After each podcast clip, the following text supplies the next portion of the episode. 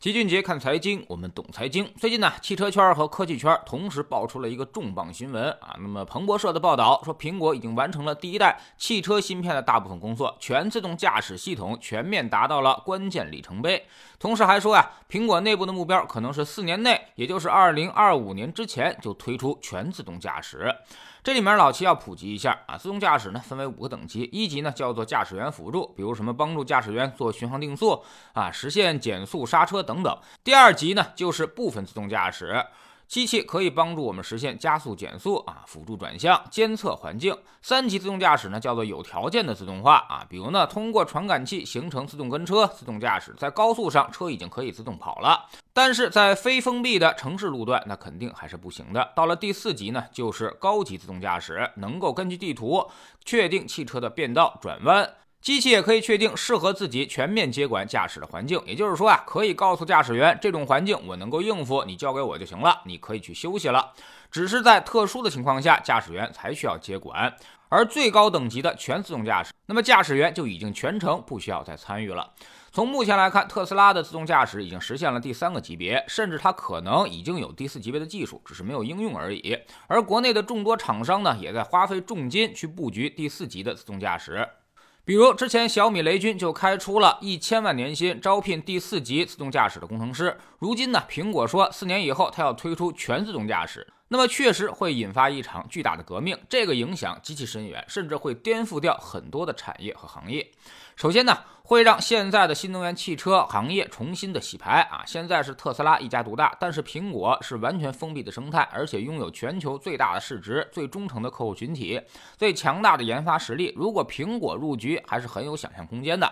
对于苹果本身来说，手机业务现在逐渐饱和，大家现在更换手机的速度已经越来越慢。那么下一个大量的的产品替代行业，估计就是新能源汽车和智能汽车了。这块想必也是他们的势在必得的地方。苹果汽车一直都十分神秘，这也给了资本市场很大的想象空间。再加上出道即巅峰，苹果上来就要干全自动驾驶，那么这个颠覆性的打法其实也很苹果。未来苹果和特斯拉应该必有一战。其次呢，就是全自动驾驶技术不光是技术的全面升级。而是完全颠覆性的，甚至会影响百年的汽车行业。如果汽车都可以自己跑了，那么是否还需要私家车呢？这个可能是个问题。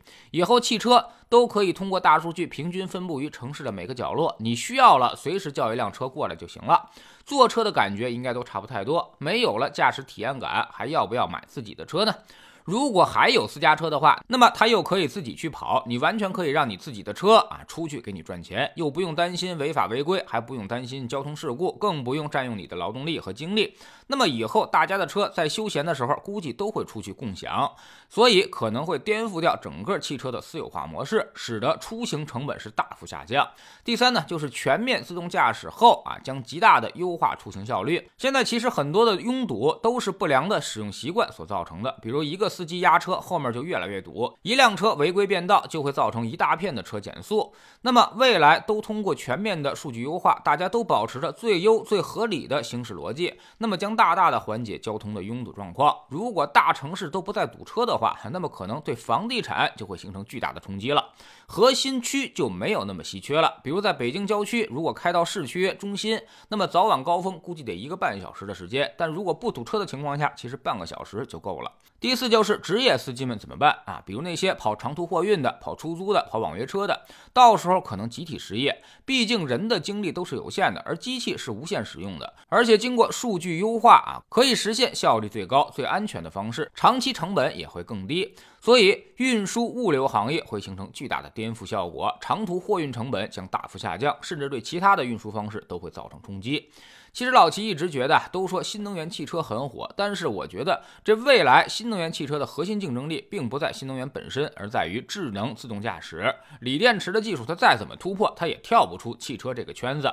但是人类真的需要汽车吗？就像当年马斯克说的第一性原理一样啊，人类需要的并不是什么马车，也不是汽车，人类需要的呢是更为舒适便捷的方式到达他想去的目的地。所以，全自动驾驶才是具有颠覆性的，它一定是大势所趋。不过，大家恐怕也不用过分的慌张和紧张啊。那么，苹果说四年，它四年未必能够搞得出来。而且即便他搞出来了，我们也一定不会让他在国内落地啊！毕竟技术和数据这种事儿关系到国家安全，所以必须得攥在自己手里才行。所以直到我们自己的企业搞出来，而且还得上交给国家去监控之后，这项技术才会全面的推开。估计怎么着也得有个十几年的时间。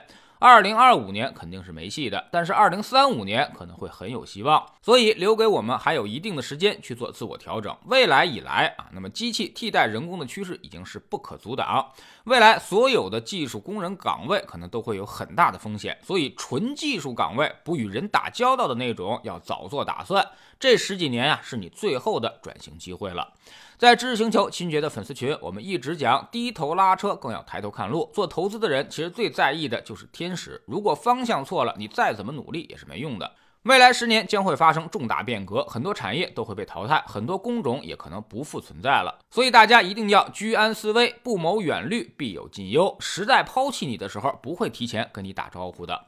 我们总说投资没风险，没文化才有风险。学点投资的真本事，从下载知识星球找齐俊杰的粉丝群开始。我们不但会给出结论，还会告诉你所有的投资逻辑和原因，让你自己掌握分析的方法和技巧。新进来的朋友可以先看《星球置顶三》，我们之前讲过的重要内容和几个风险低但收益很高的资产配置方案都在这里面。在知星球老齐的读书圈里，我们正在讲《华尔街之狼》这本书。卡尔伊坎陷入环球航空的泥潭啊，这就好比我们的散户炒股终于炒成了股东，他一个掠夺者，一个投机客，真的要去管理一家企业的时候却束手无策。其实呢，就像巴菲特当年陷入伯克希尔纺织厂陷阱一样。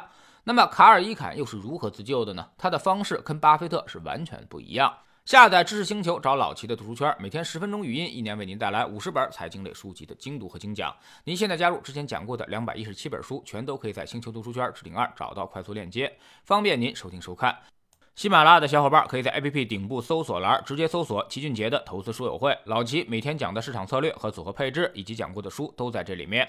读万卷书，行万里路，让自己获得提升的同时，也可以产生源源不断的投资收益。欢迎过来体验一下，给自己一个改变的机会。